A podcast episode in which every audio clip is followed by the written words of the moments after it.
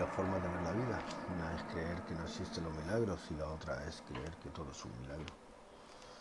Esto lo dijo Albert Einstein. Empezamos un susurro en la noche.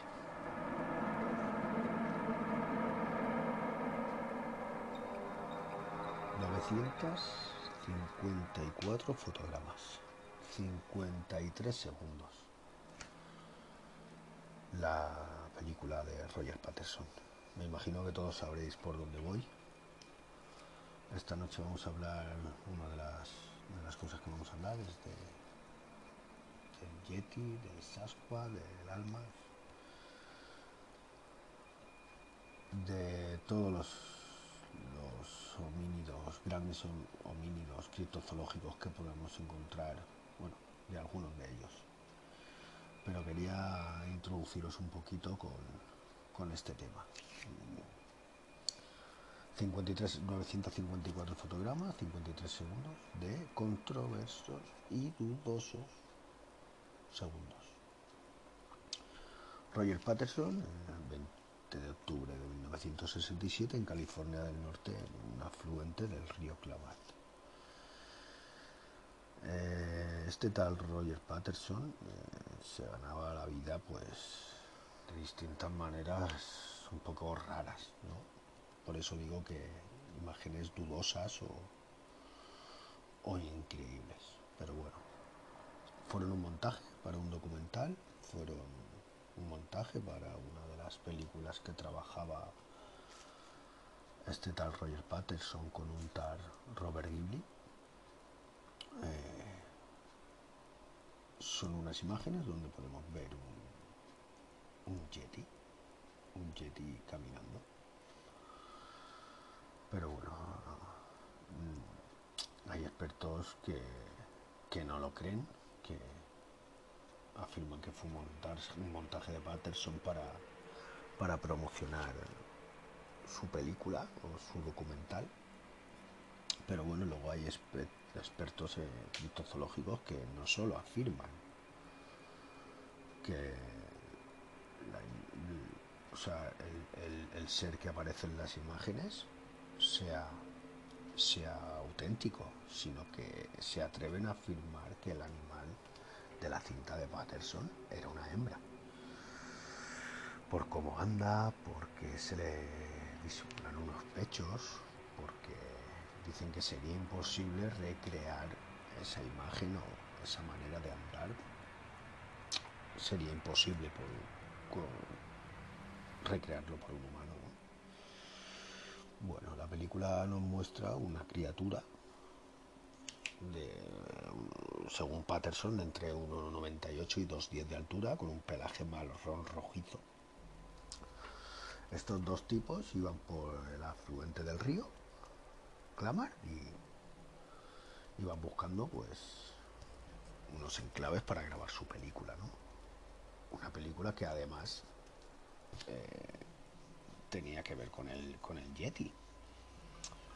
Bueno, esta gente cuando estaba por el afluente del río, eh, notan allí que como que hay un atasco de, ramas, de piedras, producido por una riada de unos años antes, de un par de años antes. Eh, cuentan que pararon y escucharon un sonido y vieron a este ser gigantesco como estaba agachado entre las ramas, se levantó. Entonces ellos rápido montaron la cámara y se pusieron a grabar. Este animal de la cinta se levanta,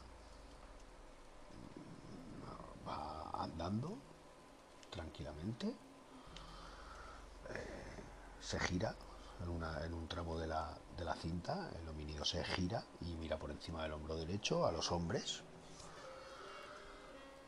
Y Patterson y Glynn afirman que tenían las armas en uno de ellos tenía un arma en la mano, desenfundó el arma, pero no llegó a apuntar a, a la criatura.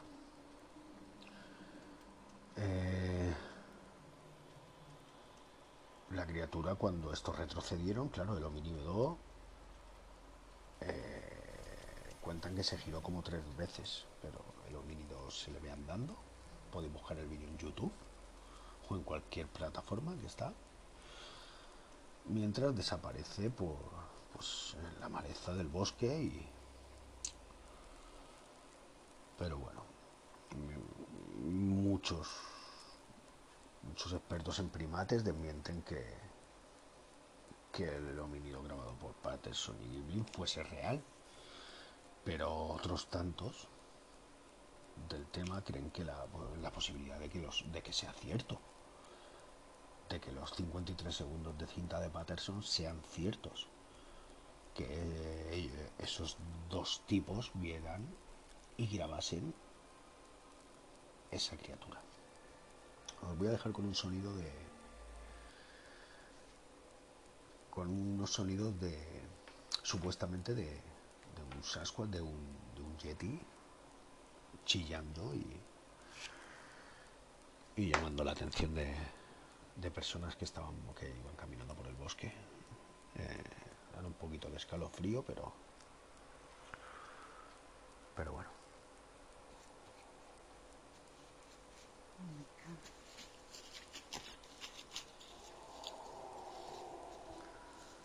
Yeti Sasquatch, Galmane. La infinidad de nombres que le han puesto.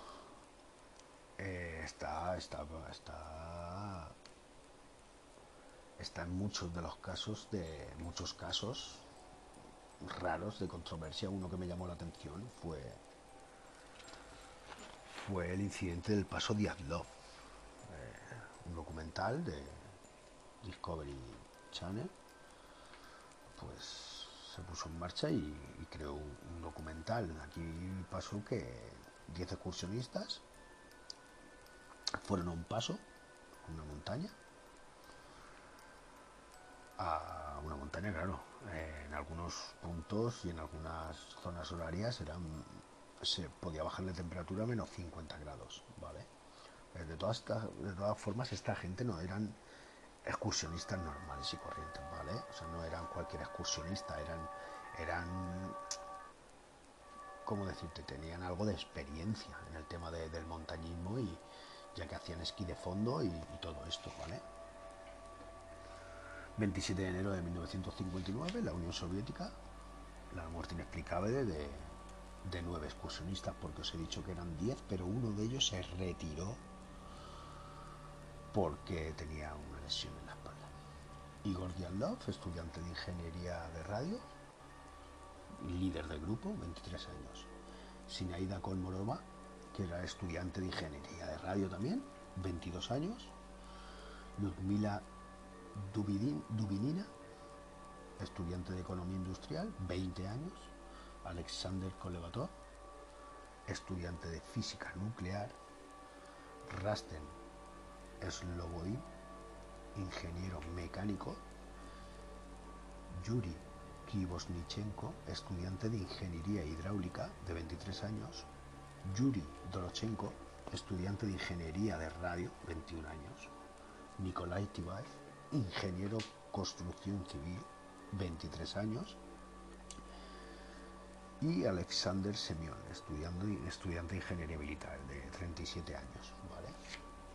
El décimo, chico era Yuri Yuri, de 21 años, que es el único superviviente porque se volvió, se dio la vuelta, tenía molestias en la espalda. El objetivo de la, de la, excursión fue llegar hasta Gora Ortoten, que es un monte de 1234 metros. Ya os he dicho que no eran simples escaladores, no eran simples excursionistas, ya que tenían experiencia en la montaña. Al comenzar la, expedición, este tal Yuri Yuri, se retiró por, lesiones en la espalda y quedaron los nubes. Todo se desarrolla bien en fotos que, que recuperan los, servicios de, rescate. Muestran a los chicos en fotos y esto de la expedición que estaban contentos, estaban saludables, no tenían ningún ningún problema, no había, no había nada que, que los preocupase. Estaban por la noche en la tienda de campaña, algo pasó, algo pasó, porque el 26 de febrero, al ver que al ver que nadie que no venían, al ver que no volvían, que no daban señales de vida, el 26 de febrero del 59 pues se encuentra en el campamento de los chavales. Perdón.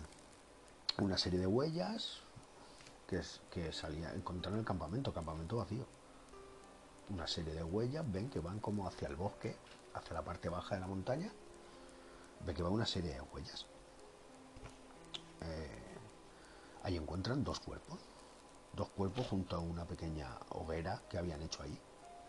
Era Yuri Krivoslichenko y Yuri Dorosenko. Descalzos, eh, ropa interior, con heridas en los antebrazos,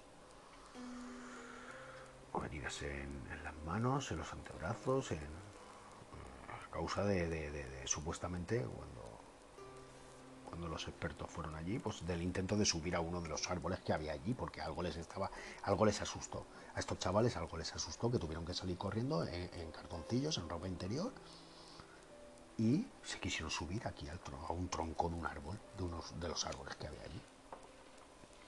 Allí los encontraron a los dos, ¿vale? Con hipotermia, congelados y bueno, a una distancia a intervalos de, de 300 a, 650 metros se hallaron tres cadáveres más. Dos al primero, tres, dos al, principio, tres cadáveres más. El de Igor, el de Zinaida y el de Rasten. Igor tumbado boca arriba, con los brazos en el pecho y con una rama, esto me llama la atención, una, una rama cogida, o sea, un, un palo cogida, cogido en una de las manos, como cerrado, como, como, como para defenderse de algo, me imagino. A unos metros de, de, Igor, pues se encontraron los restos de Rasen Slobonin boca abajo, con arañazos en la cara, con, con, golpes, con, con las manos arañadas, con brazos, o sea, bastante, bastante fastidiados y cerca de él encontraron a Finaida, con Moroba, que estaba tumbada de lado, con abrasiones en la cara, en las manos. Pero bueno, a diferencia de los, de los del principio, pues esta gente estaban vestidos sin calzado, pero vestidos. Resulta que no encontraron más cuerpos allí, no encontraron nada debido a, las, altas, a las bajas temperaturas y debido al, frío y a los temporales. Se, tardó en encontrar a los cuatro excursionistas restantes como unos dos meses. Dos meses después, bajo cinco metros de nieve, cerca de los dos de los dos eh, eh, cerca de, los dos excursionistas encontrados primero. O sea, cerca de, de, los primeros. Lumila se encontraba de rodillas. Eh, dicen que el ojo, que por los ojos le caía. Algunos de ellos se encontraron a 5 metros bajo, bajo la nieve pero Lila se encontraba de rodillas, sin ojos. Según los expertos que la encontraron, los forenses, pues el agua que le caía por la cara. No tenía ojos, no tenía lengua. Esto me parece súper raro porque no sé quién. Alguien tuve que hacerle eso. No creo que, que los encontraran con las cuencas vacías de los ojos, como a Semyon. Semyon fue encontrado también en uno de los barrancos cerca con las cuencas vacías. Así que un poquito más adelante se encontraron los cuerpos de Alexander y Nikolai, que se hallaron juntos, abrazados, y, estos sí que estaban totalmente vestidos. ¿Vale? Eh, según los forenses, los cinco primeros cadáveres se encontraron, o sea, la muerte fue por congelación. Aunque las multitudes de abrasiones en la cara, golpes en la cabeza, en las costillas encontradas en Rosten como un golpe en el cráneo con una fractura de 6 centímetros o en el costado de Cineida, dicen los forenses que fue golpeado con un objeto romo, o sea, con algo contundente, les golpearon. Golpearon a esta gente. ¿Alguien? Ellos estaban allí. Poneros en situación vais de excursión, aquí de fondo, queréis hacer subir a una montaña y estáis dentro de la tienda de campaña. ¿Qué, si, ¿Cuál es la única manera de que vosotros podráis salir corriendo, sin ropa, desnudos, descalzos, a 50 grados bajo cero? Algo que te asuste, ¿no? Algo que te asuste. He aquí donde dicen que fue el Yeti. El Yeti fue el que los asustó, el Yeti fue el que los... Pero bueno, hay multitud de, hipótesis. Le echaba la culpa también a unas tribus mansi que, que están por allí y supuestamente decían que habían entrado en su territorio y ellos pues los, habían asustado hasta tal límite de que ellos de que ellos solos habían salido de la, de la tienda de campaña y habían muerto por congelación, pero y los golpes y las abrasiones y, esos intentos locos de huida e intentar subir a los árboles. Pero bueno, también está la hipótesis de, que unos, de, que, de que fueron asustados o, acojonados, como aquel dice, por, por una serie de, de, de, fugados, asesinos, de esto como si fuesen presos fugados de un gulag, que por, por, lo visto cerca de por ahí había un gulag de esto, un gulag es como una puta cárcel, donde estaban allí y se ve que se escaparon y los hicieron, pues los asustarían o, yo no lo sé, pero que bueno que se ha visto todo. Eh, también hablan de setas alucinógenas, que los chavales habían puesto hasta el culo de setas alucinógenas y bueno. También hablan de pruebas militares, pruebas militares eh, que, la Unión Soviética tenía por allí y mandaba, hacía pruebas con, armas nucleares y toda la hostia. Pues de ahí, de ahí que encontraron trazas de radioactividad dentro del, del, o sea, en el campamento de ellos. Y cerca de los cuerpos se encuentran trazas de radioactividad. Fue ese animal, fue esa criatura. El Yeti los asustó. Rompió su tienda de campaña, porque la tienda de campaña la encontraron rajada, golpeada, hecha polvo. Dicen según hay eh, alguna hipótesis y alguna alguna habladuría por ahí, que, dentro de la, de la tienda encontraron una nota escrita por alguno de los integrantes del grupo que decía, el Yeti existe. ¿Y si fue él? ¿Y si él fue el que los hizo salir corriendo de la, de la tienda de campaña? ¿Y si fue él el que, el que los golpeó? como en California o en, Indonesia, que supuestamente el Yeti pues se comunica dando golpes con palos, con lo han visto con palos, lo han visto con y, si fue él el que lo golpeó, y si fue él el que le hizo todo eso. ¿Quién arranca una lengua? ¿Quién arranca una lengua? Como no mueras, lo de sin ropa vale, porque lo de sin ropa cuando tú tienes una hipotermia cuando entras en hipotermia, eh, la sensación es de calor. ¿Vale? Estaba informándome y resulta que es de calor. O sea, tú tienes calor. Cuando entras en hipotermia, tú, te quieres quitar la ropa. Porque es como, como el falso calor. Es un falso calor que, que lo que hace es quitarte la ropa pero unos sin ropa, ropa interior, otros con ropa de otros excursionistas, porque habían habían algunos que llevaban la ropa de otros excursionistas, de otros compañeros. Unos, con la unos sin ropa, ropa interior, otros con la ropa de distintas personas, otros, o sea, sin zapatos y otros vestidos completamente. Eh, hay un, recuerdo muy grande a estas, a estas víctimas en, su pueblo y, tienen han hecho su le han hecho una una estatua conmemorativa de para todos ellos. Aquí eh, tenemos un único superviviente Yuri Yudin el, que, se salvó se salvó porque porque se dio la vuelta porque no quiso no pudo no pudo ir más. Pero todo esto nos lleva a que qué clase de criatura o qué clase de, de sensación tuvieron que tener para poder salir, para salir de allí corriendo, para salir de allí como alma que lleva el diablo y, intentar subir los árboles sin hacerse polvo las manos, la cara. Aquí hay una de las chicas que tiene tiene costillas rotas por un golpe. O sea, eh, los, los forenses determinaron que murieron por lesiones por lesiones y traumatismos craneales. O sea, alguien mató a esa gente.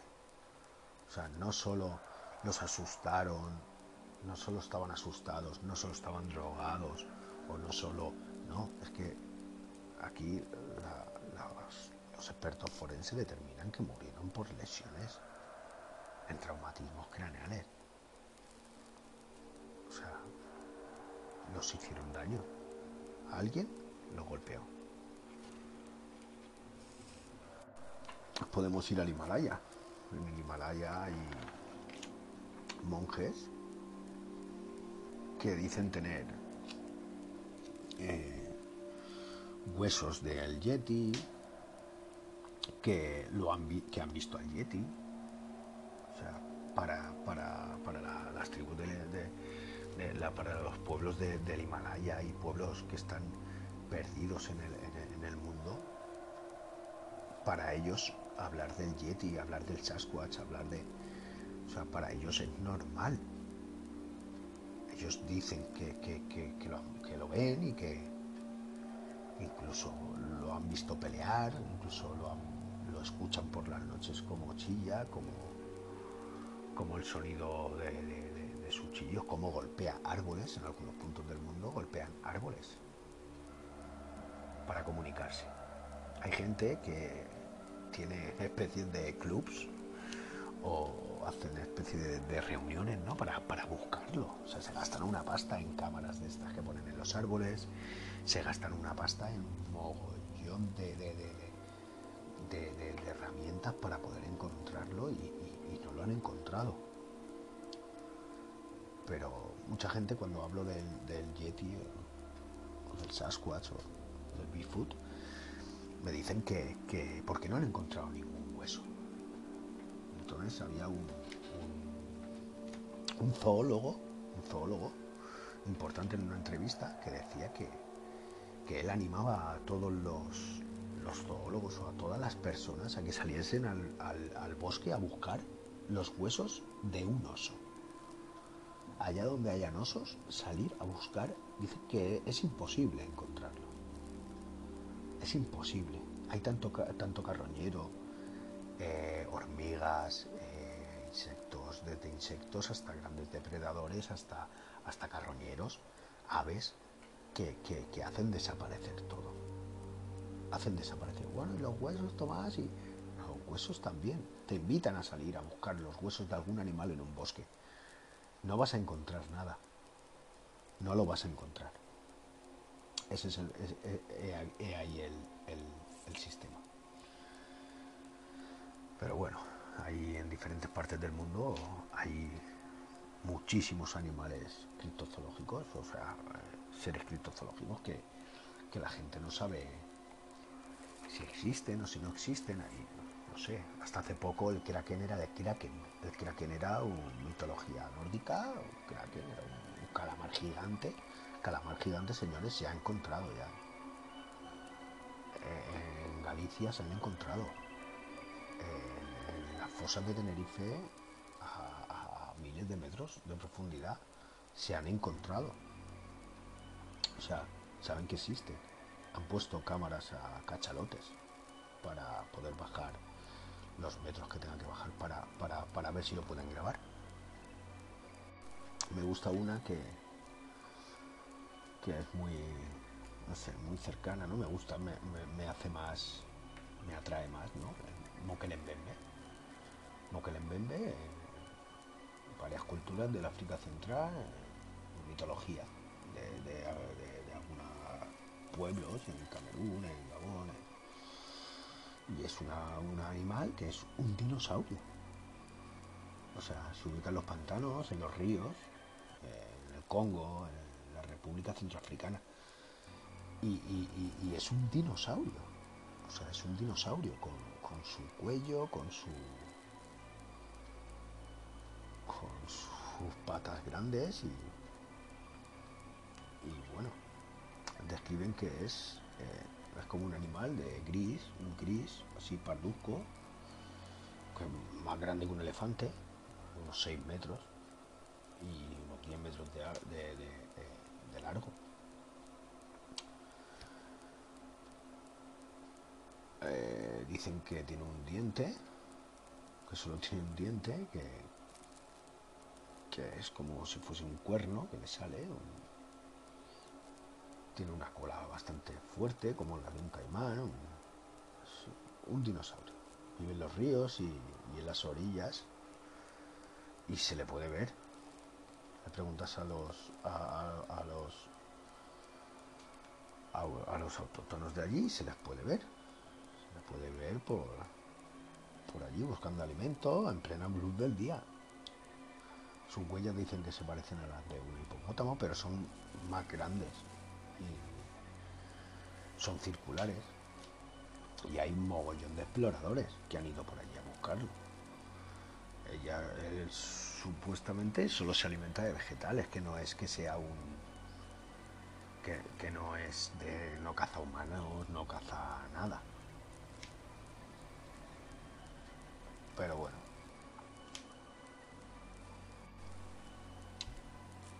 Dejando a Moklen Bembe tenemos a, Oran Pendek. Oran Pendek en Indonesia, pues el nombre significa pequeño hombre. Y es una criatura que viviría más o menos por, por Sumatra, en las selvas. El Oran Pendek es es un homínido de baja estatura, de baja estatura, cubierto de vello y, y viviría, ya te digo, en, en, zonas selváticas de Sumatra. Muchos criptozoólogos han hecho expediciones para para ir a, buscarlo y, los nativos los nativos de allí ya te digo afirmaban haberlo visto como en el Mokelembembe pues en el pues lo mismo o sea, ellos tienen la creencia, creen, ellos lo han visto, dicen que existe, que, que vamos, que lo, que lo, que lo ven. Pero bueno, hay, personas y todo por allí, nativos de allí, que dicen que tienen fósiles, huellas, pelo, o sea, mogollón de, de de pruebas como, como que como que como que existe el Orapendek. Y vamos a pasar a uno de los de los que también me encantan, que, que es del folclore de Flores, de la isla de Flores, que es el Ebugogo. ¿Vale? El Ebugogo es capaz de, o sea, según dicen los nativos de por allí, que es capaz de caminar, correr rápido, que tiene un metro y medio de altura, está cubierto de pelo, tenía las narices anchas, como un mono, pero andado a dos patas, con la boca grande, las hembras tenían los pechos grandes, y decía que, que, murmuraban por la noche, hacían unos ruidos extraños y era como un idioma que ellos mismos habían desarrollado para poder, para poder comunicarse entre ellos. Imitaban perros, imitaban animales con, con la intención de, de, llamarlos para cazarlos, utilizaban herramientas, eh, herramientas fabricadas por ellos, y entonces dentro de este folclore, de las creencias de, de, de, lo, los nativos de la isla de Flores, en, 2008, esto lleva, el, el, el llevará, pues imagínate, los nativos, el tiempo que llevarán sabiendo de él, ¿vale? Pero en 2000, 2000 en, en, en 2008 se encuentra un, un esqueleto, un esqueleto de un ser eh, humano, humano, un ser en teoría humano, de un metro cincuenta, pequeño, O sea, que está catalogado como, como, como el Homo floreciensis. como el Homo sapiens, pues el Homo floreciensis. Que esto, pues, tiene como 50.000 años el esqueleto que encontraron. Así que tenemos un documental muy bueno, muy bueno. Es un falso documental. Estuvo haciendo Discovery, sabéis que estuvieron haciendo falsos documentales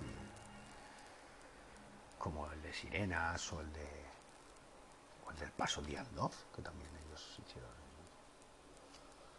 el documental. Y y está muy bien, está muy bien. Va de, de un ornitólogo que, que va a buscar una especie de pájaro en concreto a la isla de Flores y, y estos, estos ebugogo pues tienen arriba de los árboles tienen sitio donde paran a comer, donde tienen herramientas y supuestamente pues asesinaron a uno de los a uno de sus compañeros o a un par de, de ellos. Tenéis que verlo porque es bastante, bastante, bastante interesante esto. Y vamos a terminar hablando de, cómo no, el, monstruo por excelencia de, de todos, aparte de, del Yeti, ¿no? Es conocido como Nessie, el monstruo del lago Ness el monstruo del lago Ness entre 1500 y 1600 fue avistado con una apariencia así prehistórica, rollo dinosaurio, ¿vale? Pero pues, hasta hace poco se sigue viendo, se sigue viendo el monstruo del lago Ness, pero bueno, después del 1600, del 1500 al 1600, eh, aquello se empezó a, hacer más, más, como que como ahora se dice, más virales en 1933 que, que han asegurado verlos y echaron, echaron fotos y, y bueno, este, esta criatura, Nessie.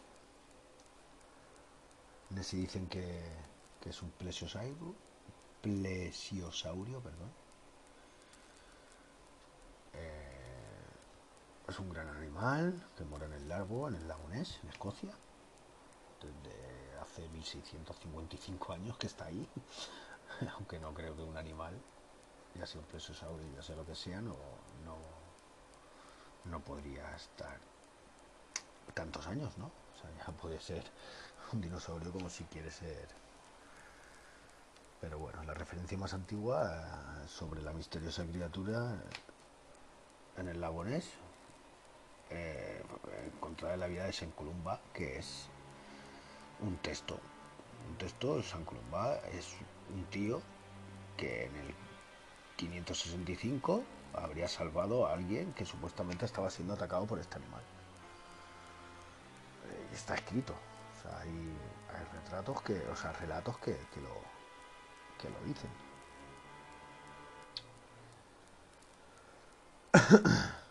Las primeras descripciones modernas fue en 1868 que Ibernes Corriers, que fue un periódico fue el primero en, referirse a los rumores de la existencia de un, pedazo, de un pez grande en las profundidades de las aguas. En 1930, el periódico Noter Clony publicó una noticia, la extraña experiencia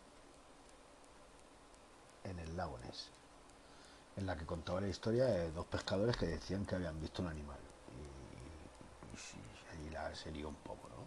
Ya empezó el revuelo, ¿no? Un remolino de, historias. Luego, en 1932, eh, un tal McDonald, Kevin McDonald, afirmó que había visto la criatura similar a un cocodrilo, remontando el lagones. O sea, un tío que estaba, vio como algo, pero claro, es que pueden ser un millón de cosas. Pero es romántico creer que, que es un monstruo, ¿no? Es un monstruo del lago Hasta tal punto que, que en mayo de 1933, pues hubo, un circo que, que ofrecía 20.000 libras esterlinas por, por quien le trajese al monstruo, imagínate, imagínate la que se dio allí. Eh, miles de personas, cientos de personas intentando ver la criatura, intentando capturarla. Barcos, gente por allí, trampas, pescadores. Y esto me hace gracia que en 2014 unas personas aseguraron haber visto al monstruo del lago Ness en unas imágenes aéreas publicadas por el por la, aplicación de Maps de Apple.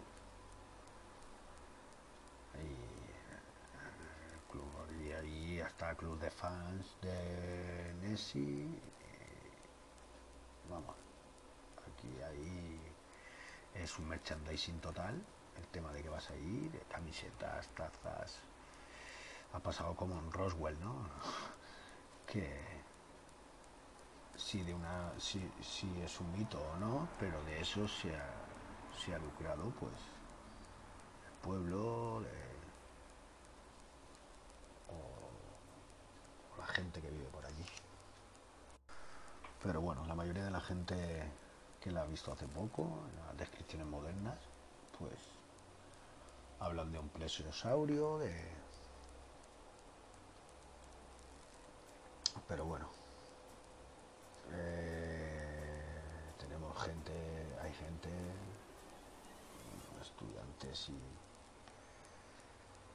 y, y, especialistas que, que dice que puede ser desde puede ser, se atribuye a pareidolias, pareidolias que, son identificaciones erróneas de, leones marinos, de focas, de,